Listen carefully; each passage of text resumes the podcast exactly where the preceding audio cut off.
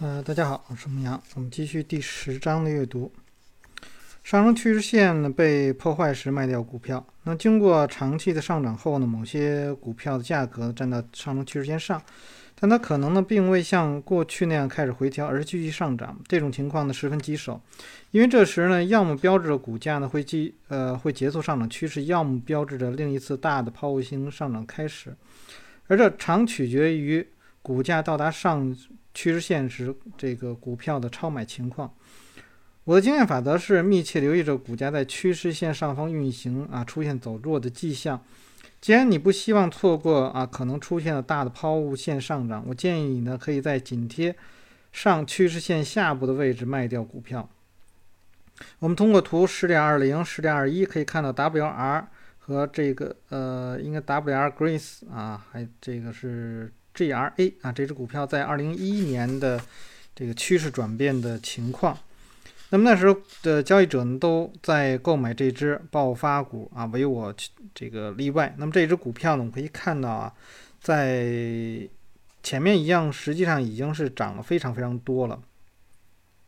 那么在最近的一次呢，是出现了一个放量的跳空上涨，但是呢，涨了一根。K 线啊，然后就没有跟随了。那通常来说啊，呃，在顶部出现放量啊很多的时候呢，会是一个呃，怎么说呢，是一种买入高潮啊。我们说的是一个顶部的情况，而后呢，呃，它可能会继续的上涨。那么你可以等，但是如果出现了这种没有跟随的情况，那么就问题比较大了，啊，所以大家可以看，就实际上我在平常啊微信里面分析的时候，经常会提到这种，呃，比如有一些股票啊，这个走到一个低位，然后开始反弹，那么在它走到低位的时候呢，成交量不大，成交量不大，实际上呃可以，就是说是有可能的啊，因为呃在下跌的过程当中呢，可能没有那么大的供应，所以呢，只需要很少的。这个量就可能把这个价格打起来，但是呢，这个价格呢往上走了，开始放量，放量完了就停了啊，它并没有形成一个上升趋势，就是一个反弹，然后停在那儿了，然后紧接着就开始回落。那么这种就叫做那个没有跟随。那没有跟随，如果是在压力位啊或者什么这种情况的时候，你都要特别的小心。那是这个。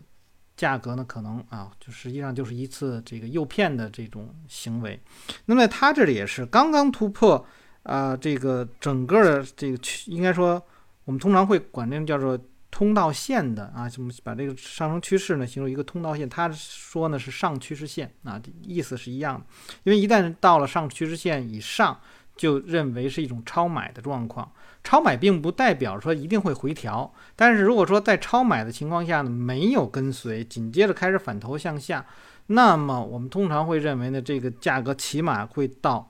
啊这个通道的中轨的地方，这是第一个要看的，就是百分之五十的地方。然后若中轨它依然没有停顿的话，那么可能。啊，就要到下轨，如果下轨还没有的话，那可能就转向了啊，就成一个下跌走势了。那么它这个呢来讲就是这样，我们可以看到十点二一这张图当中，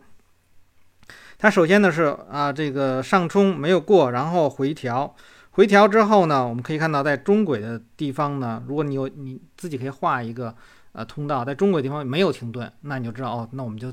关注这个下轨，下轨还没有停顿，那就是准备就是转向了。啊，你都是一步一步来，你并不能说，哎呦，这个没有，呃，没有跟随呢，它就是一一定是转向了，那不一定啊，千万别想着这，因为我们经常看到很多书，都是一上来先给你结果啊，你可以看到这未来啊几个月或者几年的这个走势，我们就认为啊，好像那个点出现了什么什么情况，就一定能达到未来几年或者几个月的这种走势，不是啊，啊，都是一步一步的来看的。那么，我们可以有啊，说对未来，比如说你看到它的基本面的情况啊，都什么都挺好。但是未来的它是不是能够延续，实际上都是一步一步跟的。你可能是用季度跟，是吧？以每一个季度每一个季度的去跟。你也可能呢说，哎，我可能用每个月或者每周啊，或者是用其他的方法，都是一步一步跟的。没，我们不大可能说啊，你真的能够去预测到未来啊多少，就是很长时间的这种走势，这不大可能。啊。那么，但是我们能做到啊，能做到那个样子，但是你预测是非常困难。好，当股价位于布林线上轨时卖掉股票，那么这一卖出实际呢，与啊股价处于布林线下轨位置时买入正好相反。当股价超过布林带啊上轨时呢，等待股价首次回调到布林带内啊，就是卖出信号。注意是回回调到内啊。那么视点二是 MCP 的股票走势图，这只股票在二零一一年的表现非常强劲，在稀土矿题材的推动下，这个。进一步走高，遗憾的是，当我当时我正在亚洲旅行，错过了这只股票。那么我也还是这样啊，它仅仅在认为呢，这是一个超买的情况。当到了这个布林线外，它是一个超买。那么我们也经常会看到，在布林线外之后，然后价格可能会继续的上涨，然后呢，上涨的过程当中啊，可能走弱了一些，进入到布林线内，然后。依然会继续上涨，然后可能又一次的这个超过布林线，这都有可能。所以，并不是说它超过布林线外就一定是卖出啊，除非是什么呢？我们我之前看过啊，像呃，John Rose 他写的书里面有 Jimmy Bar，Jimmy Bar 呢就是呃价格走势是横盘的状况，横盘的话，那么突破回来，那么那个就是一个卖出的位置。啊，就是因为它是一个横盘走势嘛，所以那个中间它是有一个啊利润空间的啊。你就是交易的方式不一样，所以操作思路也不一样。那么我如果是做这样的股票呢，我会考虑呢是呃可以先做一个减仓啊，做一个减仓，然后再看你有一部分的这个呃是。做趋势跟踪的啊，一部分呢可以做这种波段，然后等它下来，然后你看到支撑了什么的，你考虑再进去啊，或者说你出来的这部分资金，你可以换一些其他的股票，反正啊，说实在，这个好股票非常的多啊，因为你毕竟股票的整体数量多，所以好股票数量必然会多。那么有你可做的，那么只要是啊市场在呃状况整体状况比较好的情况下，都是可以找到的啊。好，存在基本面风险的时候，卖出股票的五大超级法则。总的来说，如果你的股票出现在以下基本面风险，明智做法就是卖出股票，然后呢继续选择下一只这个超级赢家股。股价到达目标位或风险回报比失去优势时卖出股票。当持有的股票持续上涨的时候，我们就会像被洗脑了一样，股价呢还会无限的向上攀升啊，并达到此前无法想象的高位。这种说法呢毫无道理啊！假如你所做的股票全部尽职调查都表明，你以八美元的价格买入股票的公认价格呢是三十四美元。如果你一直持有的股该股票直到三十四美元的这目标位的时候，就赶紧卖掉，然后呢把它忘掉。呃，在这个价位呢，与可能的回报比来说呢，风险要大很多。这时呢，你应该休息一下，寻找下一轮的投资机会。在风险回报比失去优势前呢，就让你的盈利股自由奔跑吧。那这个我们在之前读马克·米瑞尼的书当中也提到过，他当时给了这样一个，就是一只股票啊涨得挺好，然后呢这个后面啊回落啊，这个回落是幅度还很大啊，那么然后呢这个又上涨，然后超过了这前面的高点，他就问你这你应该怎么样去做持有啊？那意思呢就是说你应该在第一次的这个冲高的时候，你就应该这个获利了结。啊，因为什么呢？你后面要等很长长的时间，然后只是多挣那一点点钱啊，就是这就是这样，就是你还要看你的资金周转率的问题啊，是你自己的资金周转率。那么它这块也是这样的，就是当你到达了这样的一个位置以后，那么你的风险回报比可能就不合适了，你可能会承担更多的风险。那么因为它后面可能回落的这个空间可能比较大，但是你未来的那个呃目标呢，可能并就是。这个获利的空间呢，可能并不大。那么，因为在做的这个时候，实际上是这样的：我们跟踪一只股票，你最初啊，可能你哎，我说我选了一个啊盈亏比比较高的，那么盈可能三啊，亏是一的这样的位置啊。注意，这是一个位置。然后随着价格的上涨，那么你的盈亏比就开始发生变化。那么可能走走走走走，上涨了一段时间了以后呢，可能变成。啊，这个亏可能一点五，然后赢是一的，可能会到这样的一种状况。那么这状况你未必说，哎，我马上就要离场，你可以再等一等啊，看看，因为价格并没有出现那么样的，就是对你来讲不利的走势，但这是一个前提。然后价格可能会有一些回落啊，或者它又构建了一个一个交易区间，这个时候你的止损可能跟上去了。然后呢，由于它形成了一个交易区间以后呢，我们可能诶，我们获利的这个目标位可能又再继续向上，这时候呢，有可能啊，你的呃盈亏比又变成了啊这个盈三啊亏一，或者有可能盈五亏一，那这个时候你又是一个可交易的位置。所以在整个过程当中，可能是发一直在发生改变的。啊，那么发生改变的时候，那么你实际上就是看你的呃调如何去调整你的这个呃止损位，那么来控制这个盈亏比对于你来讲最合适的这样的一个位置的情况啊，所以这都是一些动态的，不是单一的啊。说某一只股票啊，我说 A 股票我买的时候啊，盈亏比是三比一，然后这只股票就一直是好股票，不是这样啊。到不同的地方它有。会发生不同的变化。好，二次发行或非公开配售时，果断卖出股票。如果你所持有的股票宣布二次发行或非公开配售，赶紧离场。那么，管理层的任务是以尽可能高的价格发行股票。在发行时呢，高管们认为呢，未来。股价呢不会涨得很高，不过，作为投资者，并不在乎股票的发行收益是用来进行大规模扩张，还是提升企业的市场形象。不管管理层抛出怎样的乐观论调，请卖掉你手中股票。迎着强大的空头这个势力、高流通性和高昂交易成本的浪头游泳，只会让你陷入极其不利的境地。我们把这些因素放到一边，唯一真正重要的是，股票发行吓跑了那些趋势投资者和。他们的数十亿资金，如果知情的内行人都不站在你这边，那么我们没有理由在股票发行后持有一只股票长达六个月以上。我曾经持有的啊，或多年来一直密切关注的许多股票，都呃都曾经啊这个宣布过二次发行，呃，这让我立刻想到了 OVEN、PEIX 啊这一系列的股票。那这些股票在二次发行后六个月里没有一直表现得令人满意，所以请一定小心二次发行的股票。连续盈利上涨势头结束时卖出股票。当公司宣布盈利大大低于上一季度的时候，果断卖出股票，因为，呃，趋势投资者呢足以彻底摧毁一只盈利势头增长即将结束的股票。当然，例外的情况是某只股票同时还宣布啊积压订单迅速的增加，这也是。也盈利削减只是暂时性或者季节性的，未来几个季度的盈利呢很可能会继续的上涨。那么，继续持有该公司的股票或许是明智的做法。那我们可以还可以看到呢，就是像呃，我看看啊，最近呢有一些股票啊，那么预期的收益呢就都比之前的差一些了啊，最近。就是有一些预期，因为现在我读书是二零二一年的一月二十九日，那么有一些公司已经开始去说他们在过去的一年或者过去上一个季度啊，那么出现了一些收益收窄的这样的情况。那么这个时候呢，我们可以看到好多这些股票，因为最近有一个抱团的行为嘛，很多很多资金都到那些呃，应该说。白马股上面啊，那么我在十去年十十二月份、十一月份的时候，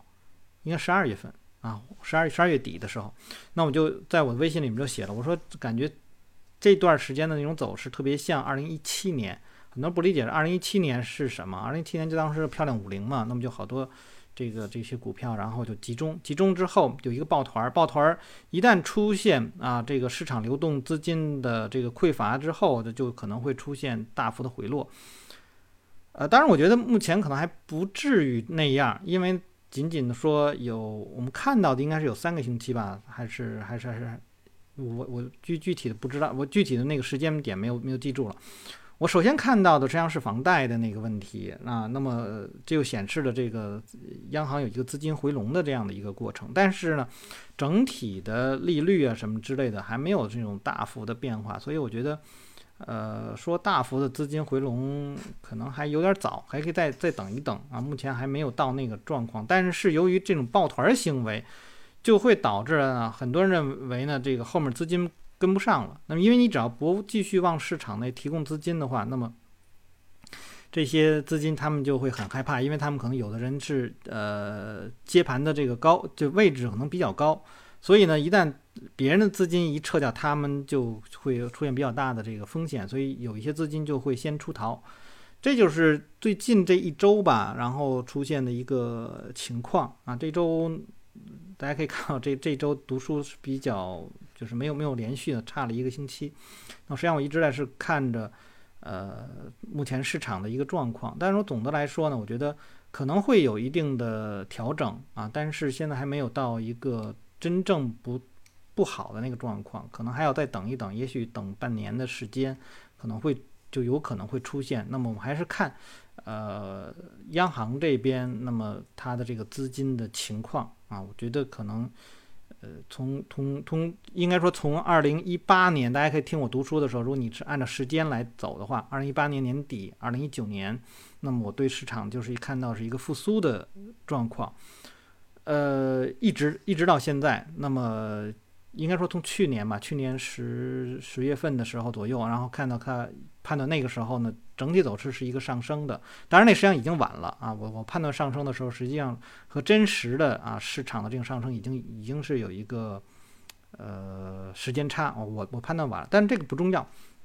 然后呢，就有可能因为经过了这个两年的啊这种走势的话，那么有可能市场会进入到一个过热期。啊，那过热期现在的表现有过热期的这种表现的这种状况啊，但是现在还没有说，哎呦，看到真正的一个衰退。目前市场的这都还，我觉得还有有一些股票还不错，还可以继续的去做。毕竟呢，这个指数只是我们只能判断出它现在就是一个暂时的一个回调，所以这会儿还要可以等，还可以再等一等。那么这个就是，呃，对于我是。通过大盘行业，然后行业的轮动，然后去看，然后在这个基础上去看那一些股票，然后有一些股票可能就就是它已经不再是那个呃强势啊板块轮动的那个状况，那你就要考虑，呃，即便它还是上升趋势，那你就考虑要先去离场。那么有一些呢，你要考虑到是，哎，是不是有下面的呃这个行业要轮动起来，然后是不是要去做那些股票？那就是你资金也是这样去变的啊。呃，所以这个从我刚才说的这个盈利情况，盈利因为股票的这个或者企业的这个盈利情况是和啊这个整个经济环境是有很大的关系的。那么如果说资金一直在推动它，那么即便说它有一些说呃这个盈利减弱，那么它可能还资金还有一个惯性还继续推它。但是如果说资金开始出现问题了，那么这个。呃，股票的收益再出现一些问题，那么又涨了很多了以后，那就有可能会有一个呃比较大的一个调整啊，所以这一块是大家要要小心的。好，股票拆分时卖的股票，这条法则呢有点这个违反直觉，大多数股票这个大多数投资者都喜欢股票拆分，这样呢新进的投资者可以以更低的价格买到股票，然后等着股票上涨，好吧？这种说法呢也对也不对。我们说过，一只超级强势股的主要特征呢就是低流通性。呃，趋势投资者之所以对这个趋这个流通性低的股票趋之若鹜，正是因为他们可以操纵这只股价啊，让其上涨。当某只股票啊大幅上涨到一个较高的位置，且流通股份的增加到原来的两倍到三倍的时候，趋势投资者呢要继续拉高股价，那就变得比较困难了，因为你要更多的资金了嘛。于是呢，精明的投资者开始顺势离场。另一方面呢，如果你所这个持有股票的公司需要进行反向股票分割，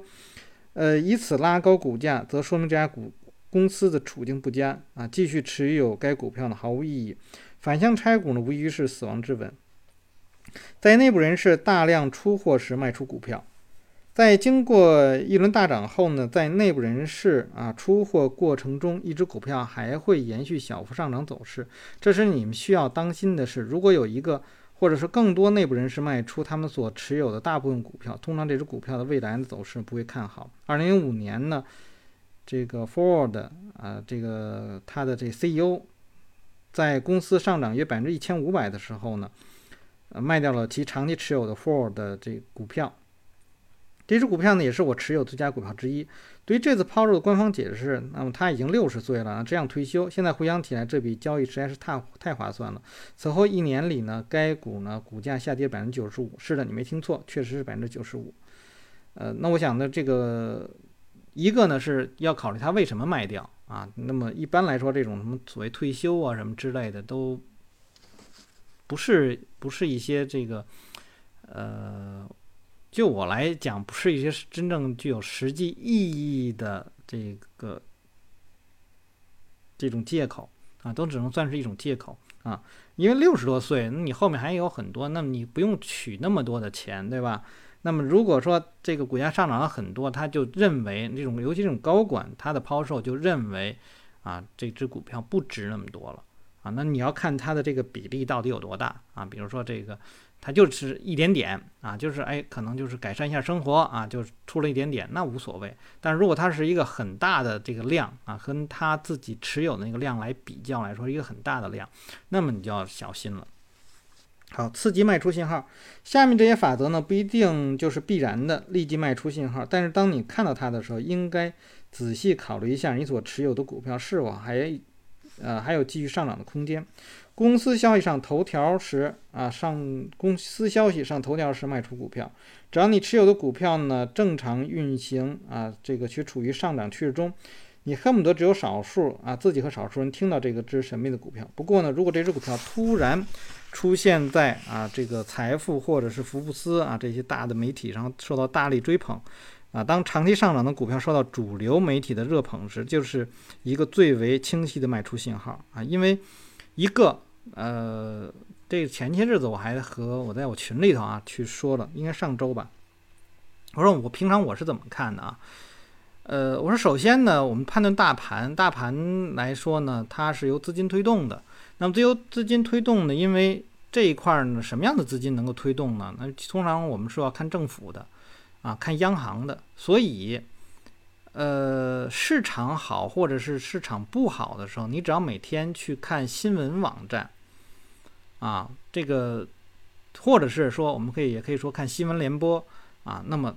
那些呃信息一定在上面去能够有反映出来，啊，这个这些一定是能够上很大的媒体的啊，这些情况，这是大盘的情况，那出现什么大事儿，你就看这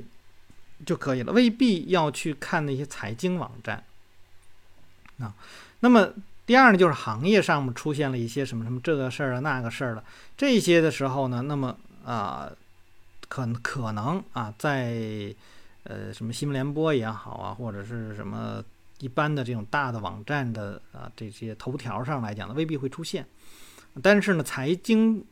网站上面，他们通常会出现一个某一个行业什么，但是这个时候往往会有一定的热度。那么你要去判断一下，这是正在出来的热度，还是已经出来了热度啊？那么通常我反正我一般不太关注这些，因为我自己呢用用那个轮动图啊，我是是可以判断出来的啊。呃，再有呢就是个股了，个股来说呢，好或者不好来说呢，一般啊，我们是。尽量说一些股票不会上这些啊财经的这个网站的啊，因为什么呢？这些股票他们会默默的啊，一旦出现在财经网站上面，有人去点了，那么往往就已经是热度很高了。那么这个时候就要小心，一旦出现了所谓刚才提到那种啊，比如不能出现这个跟随情况等等这些，那就要就是要非常非常的小心，就市场可能会有一个这个转头向下。好，那么来看二零一一年的 CVD 呃公司啊，受到了热热炒。该公司的石墨烯产品呢，被大肆宣传啊，为所有应用领域的明日之星。投资者们啊，将这一个视为利好的题材啊，消化殆尽。一年之内，股价呢上涨百分之七百，但似乎知道这只股票的人并不多。CV 的管理团队作风保守，很少对公司啊宣传，所以呢，投资者很少看到该公司的新闻报道。所以我们要去发现一只好的股票，我呃一一种感觉就是说不要去从，就是不要完全的从概念性的，因为建立概念性的指数并不太容易，一般都是由一些这个软件公司他们给提供，但如果他们的服务比较差，不能够快速的提供，那么就有一个问题。所以一般呃在概念这一块，你可以你找的股票软件应该找一些大公司的啊，他们一般提供的是比较好的，小公司会会差一些。呃，那么另外一个呢，就是如果一只公司是真的是质地好的话，那么呃，我觉得你还是要去从它的业绩上面去搜索，那么看它的业绩的成长性怎么怎么样啊。好，二零一一年的九月，CEV 持续一年的超牛走势，以两周上涨百分之八十的业绩站到了顶部。九月的第一周。然后，彭博财经啊开始就该公司技术以及这种被称为石墨烯的显微真正物质在数十个领域的应用前景进行重点报道。一夜之间呢，该公司的留言板涌入大量的投资者，每个人突然一下子成为石墨烯方面的专家。该公司的股价在文章这个发表后一两天就创了新高，此后两周呢就从十九块五跌到了十二啊，所以呢公司上了头条呢，这个也是一个大量抛售的信号。然后我们来看这个十点二三和十点二四，呃，我们看到的一个还是这样，就是股价涨到了一个很高的位置以后，出现了放量的情况，啊，就是大幅的放量的时候，后面一一旦没有跟随，左右没有跟随，就是啊，成交量还是很大，但是价格不再继续向上了，那么那个时候你就要很小心了，啊，所以从这个图当中你都可以看到它的高位。都出现了这种情况啊，这个是当然这种所谓的不跟随什么之类的，我们可以去看维克夫方法的书啊，或者说你哎，你就听我读书的时候就经常会听到啊有关这些内容。呃，好吧，今天就先读这么多啊，这个我们还是再可能再有一次啊，把这一章能读完。但是这个过程当中呢，我们可以看到有一点就是。呃，我们分析一只股票啊，要看具体的这个原因是怎么来的啊。股票上涨它有什么什么样的原因？那么最好的方式呢，就是由呃整个的它的公司的。本质的东西就是公司价值来推动的，那么通常会时间比较长。而一旦在高位的时候，就外来的和实际上跟这个公司的经营没有太大关系的东西，比如媒体的东西啊，或者什么之类的，这些东西出来之后，往往就是一些危险的事情啊。所以，呃，我们再去判断一只股票，说放量，放量，你必须要看它是在什么样的位置，它的背景是什么。所以放量。如果是一个低位的一个放量，表示呢是啊，聪明钱有可能会在那个地方去进入啊。那么在一个高位出现放量的时候呢，你就要小心一些。所以这个是是是大家都要去注意的一点。所以放量它必须是放到这个不同的背景下啊，不是说放量价格一定会上涨啊，或者放量一定价格一定会去跌啊，都有可能啊。所以你要结合着这个来判断。所以有的时候我们说呃。判断那个成交量为什么会复杂一些呢？就是因为它有双向的啊，所以你必须在那个环境下，它不像价格，价格说我们说上涨，它就是上涨了啊。那么不管它是怎么样，反正它是上涨了，那么后面再下跌是后面的事儿，是吧？但是这个成交量就不一样了啊，不是说它放量就一定会怎么样，所以你要放到那个结构下，或者说那个你你看到那个背景下去分析呢，才能得到啊这个。更贴近于真实情况的一些信息。好，那么就到这儿。大家如果喜欢我读书啊，希望订阅、分享、按赞以及关注我的微信公众号“牧羊交易”。呃，有什么要聊的，可以在下面留言。我们下次再见。